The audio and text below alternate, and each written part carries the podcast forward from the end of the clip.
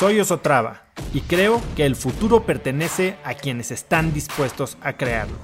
Si estás aquí, estoy seguro de que tú eres uno de esos cracks. Una persona que toma acciones de impacto todos los días, que aprende y prueba cosas nuevas, que ataca sus miedos y sobre todo que vive la vida en sus propios términos. En episodios cortos te presento una serie de preguntas, conversaciones e ideas que te ayudarán a conocer lo que te mueve, ser mejor en lo que haces y vivir una vida más grande. Yo soy Oso Traba, yo soy emprendedor, tengo 10 años de emprendedor, soy fundador de Cracks Podcast, en el que cada semana entrevisto a las mentes más brillantes para extraer su mentalidad, para extraer esos hábitos, esas tácticas, esas lecciones, cómo se sobrepusieron a sus momentos más difíciles y aterrizarlo a una manera en la que la puedan aplicar ustedes, yo, en mi vida diaria.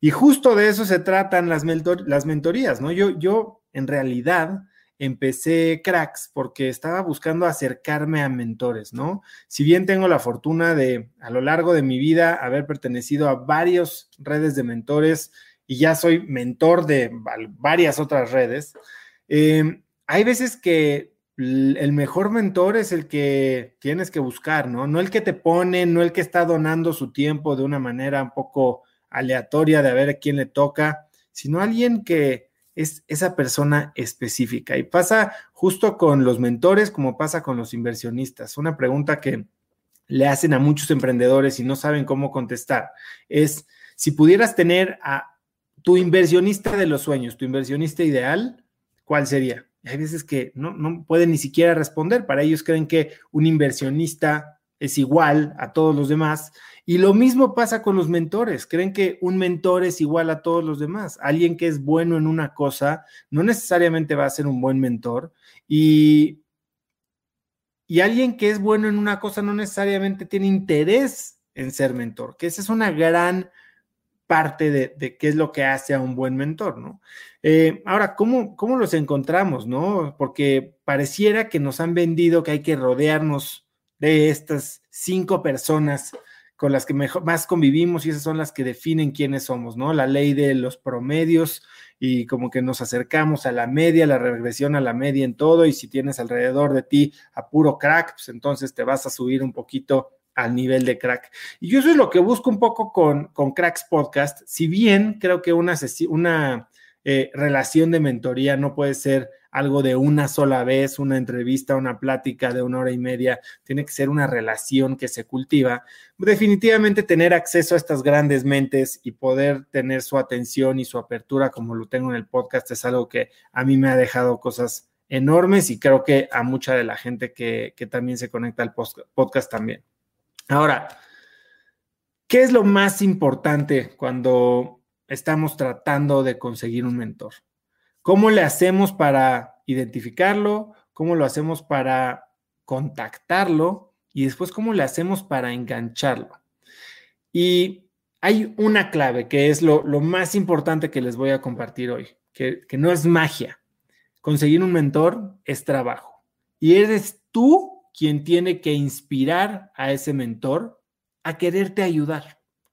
La verdad es que los mentores son personas como nosotros y Tal vez son personas como nosotros que tienen menos tiempo que nosotros, que tal vez ya gastaron todo ese tiempo, todo ese dinero, ya invirtieron eh, en consultores, en entrenamientos para solucionar los problemas que hoy queremos que ellos con un café nos solucionen.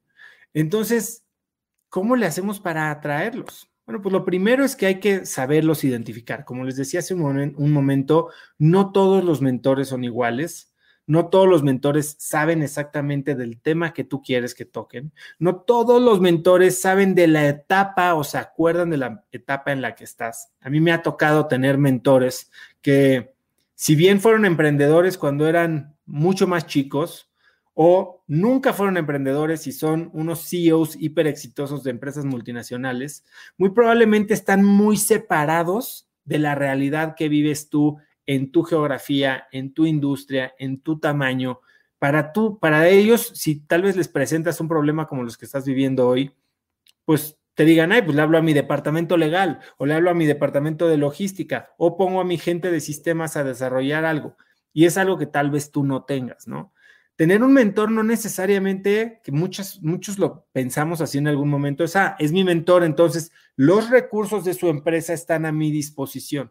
O me puede hacer el paro y echarme la mano poniéndome a uno de su equipo a trabajar para mí. Rara vez va a suceder eso. Y si eso es lo que buscas de una relación de mentoría, que sea una consultoría gratis, creo que estás desperdiciando el objetivo.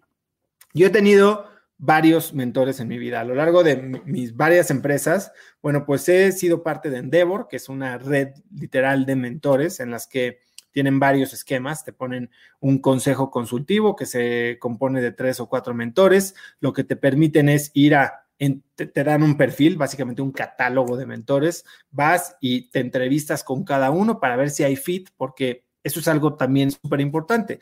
Hoy, el tema de hoy es cómo desarrollar una relación de mentoría. No es cómo tener un mentor, es una relación de mentoría. Una relación de mentoría es algo que las dos personas quieren tener. Y entonces con Endeavor vas, entrevistas a estas personas, te entrevistan a ti y te das una idea de más o menos como en un consejo directivo, qué tipo de perfiles quieres tener de acuerdo a la estrategia que va a tener tu empresa en el futuro.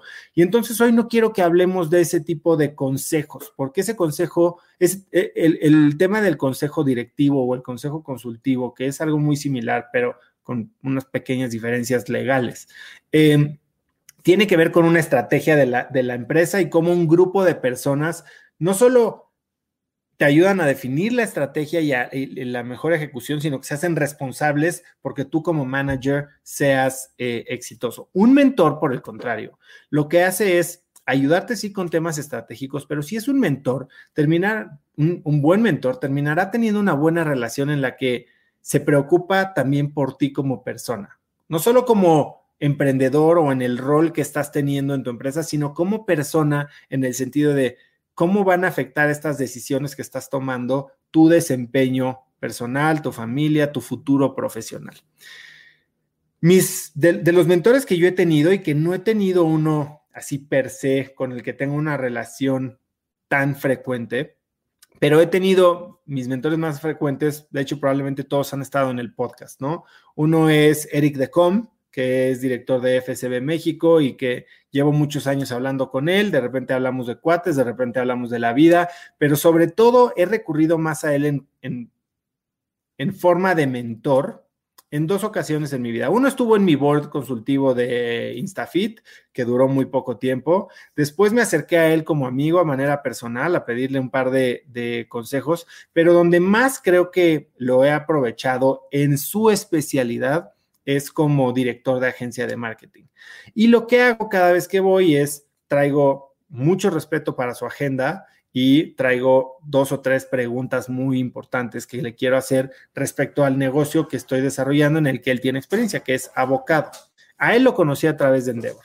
Después está Miguel Mier, que si vieron mis stories ayer, Miguel Mier, eh, que ya también estuvo en el podcast, es alguien que conozco desde hace 12 años en Stanford, eh, es alguien que me dio yo creo que de los consejos más duros y más difíciles que me han dado en mi vida. Eh, me acerqué a él en uno de estos momentos difíciles de bajón en los que estaba cuestionándome mis decisiones profesionales en la vida y, me dio uno de los, eh, de los consejos, o más ni siquiera fue un consejo, me dio uno de los statements, uno de, de las opiniones más duras que he escuchado, pero pues a la fecha me acuerdo de ella y creo que me hizo pensar muy bien las cosas. A él lo conocí de manera personal y a lo largo de la vida me he acercado a él para invitarlo a invertir a negocios, para pedirle consejos sobre nuevas líneas de negocio, para pedirle introducciones a otras personas. Y es alguien que ha estado constantemente presente en mi vida a manera de mentor, si bien no en un tema ni con una estructura clara.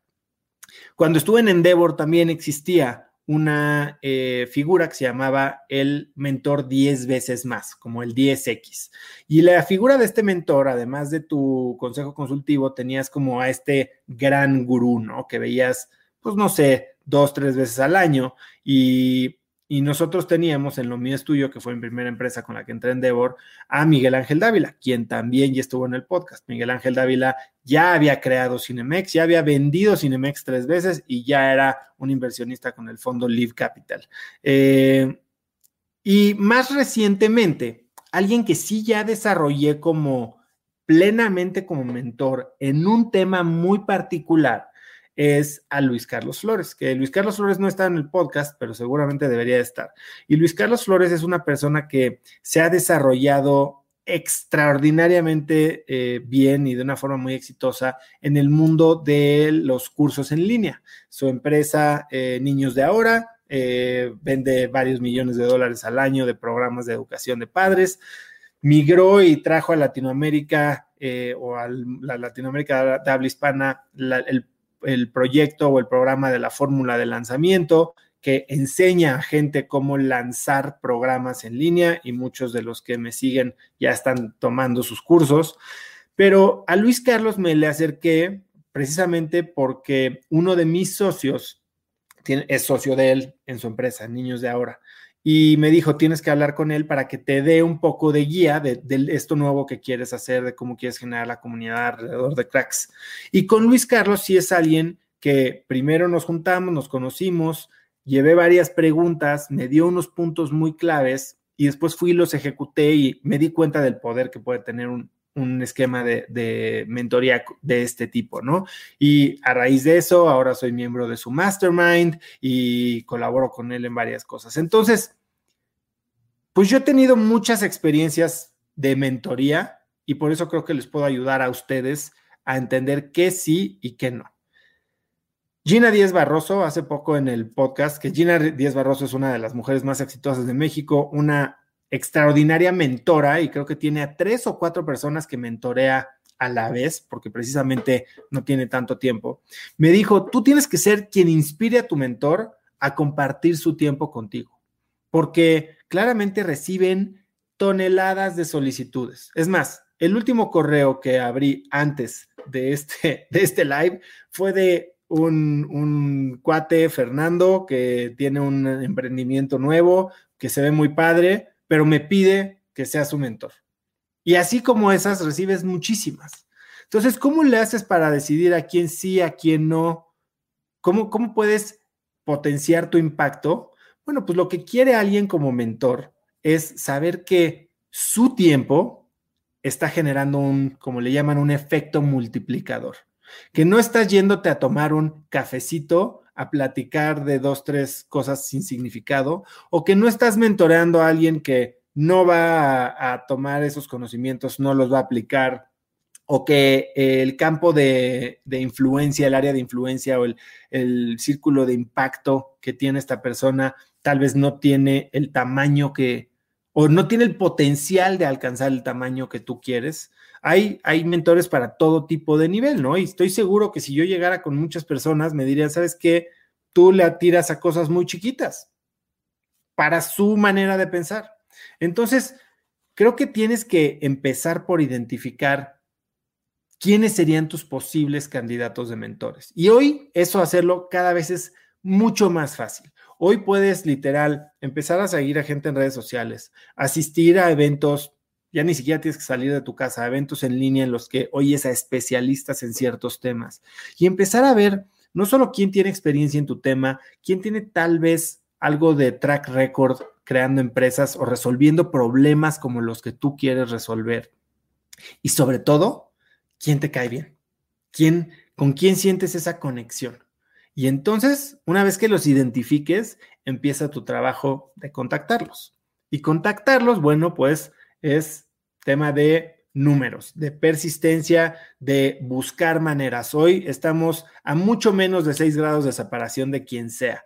Quien sea puede conseguir tu LinkedIn, pagar un LinkedIn Premium y mandarte un email. Este, puedes eh, conseguir un mail que todo mundo está por ahí volando, conseguir un, incluso hasta el teléfono. Entonces, ¿qué es lo que haces en ese pitch? O sea, lo, primero que quieres es que sea algo que les llame la atención y probablemente un pitch, un, un WhatsAppazo, pues no vaya a ser algo que les permita, primero es muy invasivo y que les permita tener suficiente contexto como para decidir si es una oportunidad que les gusta. Entonces, para mí, lo que lo que yo les recomendaría en cómo iniciar una relación con un mentor es inicien no una relación de mentoría. Peor error que pueden cometer es, hola, este oso, hola, eh, Gina, quiero que seas mi mentora. ¿Me, ¿Me aceptas? Pues no, la respuesta más fácil de decir es no, no sé quién eres, no sé por qué sería tu mentor, no tengo tiempo, listo, me quité de esa bronca. ¿Cómo, cómo evitas un no? Pues generas una relación. ¿Cómo, cómo de pedirle algo a alguien puedes establecer mínimo quién eres, qué es lo que quieres lograr, qué es lo que te importa y por qué te estás acercando a este candidato de mentor? Bueno, pues lo puedes hacer de una manera muy fácil, o sea, busca qué hacen ellos, con qué necesitan ayuda y cómo les puedes agregar valor. En eventos eh, eh, presenciales, Tim Ferris hablaba de, de que él se hacía voluntario de cualquier evento, ¿no? Y de esta manera tenía acceso a los speakers detrás del escenario o cuando terminaba, no sé, o sea, hay, todo mundo normalmente se va con un speaker que es como el estelar de estos eventos. Al final quedan personas extremadamente talentosas, eh, con una gran experiencia y una gran elocuencia y una gran trayectoria que nadie los pela. Y entonces aprovechaba y se les acercaba a estas personas, pero no se les acercaba a pedirle, oye, te doy mi tarjeta, puedo ser, puedes ser mi mentor, es, te conozco, sé que haces esto y te puedo ayudar en tal cosa. Y él decía, desde cargarle la maleta hasta bolearle los zapatos, hasta ir por su sus cosas al green room. O sea, busca cómo establecer un contacto. Hace poco también, no sé si oía a, no sé si era eh, Naval Ravikant o quién era que, que dice que empezó una relación con un, un gran mentor gracias a que le empezó a hacer preguntas sobre un libro o un quote que había puesto en Twitter y estableció una conversación mucho más allá de pedirte algo, tal vez ni siquiera tiene que ver con el tema del que le quieres pedir ayuda, pero en un tema que sabes que le interesa. Creo que eso es algo que, que ha funcionado muy bien en Cracks. Cracks arranca sus entrevistas estableciendo contacto con los mentores, pero un contacto en, áreas en las que sabemos que al invitado les interesa, en que sabemos que tienen un, tal vez un sentimiento particular. Y cuando logras establecer esa conexión, lo que sigue no es una relación de mentor-mentí, es una relación humana, es una relación de, inclusive puede llegar a ser hasta amistad. Ahora, ¿cómo transformas eso? Una vez que ya saben quién eres, ya saben qué quieres, ya saben más o menos a dónde va tu visión. Tal vez ellos mismos te empiezan a ayudar. Pero si quieres hacer ese, ese paso de la muerte, digamos, yo lo que te recomendaría es hacer una cosa. Uno, o sea, este, este rollo de te invito a un café y a ver cuándo nos vemos, nos tomamos una chela y platicamos, eso no va a funcionar. Desarrolla esta relación de la manera que tenga menos fricción posible. Y una vez que tienes la relación echada a andar, pídeles un consejo. Un consejo Oye, no, no es, oye, no, no te estoy firmando a ser mi mentor, no quiero que me regales una hora, no quiero que te tomes un café, no quiero que pienses en mi negocio a largo plazo. Oye, tengo esta situación, sé que tú ya viviste algo similar, ¿qué me sugieres? ¿O qué libro sugieres que lea? ¿O cuál sería tu top advice para esta situación? Y listo. ¿Qué haces después de que te lo dio? Obviamente le das las gracias y lo que sea, pero vas y ejecutas Ejecutas no significa que de un mentor vas a hacer todo lo que te diga. Tú eres el que decide qué, implementa, pero lo que tienes que hacer es demostrarle a esta persona, uno, que escuchaste y dos, que analizaste al menos de manera seria lo que te dijo. Y la manera más seria de, analizarlo es tratando de ponerlo en práctica. Si es un consejo que no se puede poner en práctica, entonces tienes que saber exactamente por qué. Porque hay veces que nuestra reacción es, no, no, no, eso no se puede. Si no lo tomas a conciencia, no lo llevas, no lo tratas de, ¿por, qué te lo dijo? Entiende si hay algo que no estás viendo. Y entonces al cabo de un mes o de unas semanas o de lo que sea que te tome, puedes regresar con él y decirle de la nada, este, un email, un pequeño mensaje de teléfono es, oye, fulano, gracias por lo que me dijiste el otro día. Lo que hice fue ABCDE, me di cuenta de ABCDE, no funcionó de la manera que tú me comentaste y lo atribuyo a ABCDE, pero aprendí que tal, tal, tal, tal, tal. Te quiero agradecer muchísimo. Y entonces, wow, o sea, no solo te llevaste un consejo, probablemente tuvo un impacto impresionante en tu empresa, sino que pudiste ya regresar con esta persona y decirle que valora su opinión y que eres alguien de acción. Porque eso es algo que me decía Gina, ¿no? Porque hay, hay gente que no toma mentorías así frecuentemente o, de una manera estructurada y hay gente que sí, como Gina, que Gina me decía que ve a sus eh, mentís, no sé si una vez al mes, y en estos momentos que tienen media hora, 45 minutos, la gente llega con tres o cuatro preguntas muy puntuales. No hay chit chat, no hay gran cosa. Es, oye, necesito ayuda con esto y se llevan este to-do list para implementar. Y cuando regresan les dan un brief de qué es lo que hicieron, qué lograron, qué pasó después de la lección de la sesión anterior y eso le da continuidad a un proceso. Ya después de que le pediste un consejo a esta, persona, entonces puedes decirle, oye, veo mucho valor en esta relación. Me encantaría si pudiéramos entrar alguna manera en que pudiera yo compensarte de alguna manera, trabajarte gratis, este, eh, ayudarte o asistirte en, cuando vayas a algún viaje o alguna conferencia y, y a cambio de eso tener acceso a ti media hora una vez cada mes o cada dos meses. Y entonces la transición es sumamente, sumamente fluida. No llegas con alguien este, en una fiesta que acabas de conocer y dices, entonces, ¿qué nos casamos? Pues no, claro que no. Lo que haces es, te invito un drink, estás agregando valor, le sacas plática, después de, la sacas a bailar y entonces le das unas buenas vueltas y se, se da cuenta que, bueno, que tal vez la sigues y después tal vez le invitas al cine. Entonces es lo mismo, o sea, somos personas. Y cuando piensas en un mentor, tienes que pensar en él como una persona. Y las personas lo primero que quieren es ver cómo se pueden beneficiar. Y después ver que todo lo que tienen, sobre todo estas personas de alto nivel, que, todo lo que dan sirve para tener impacto.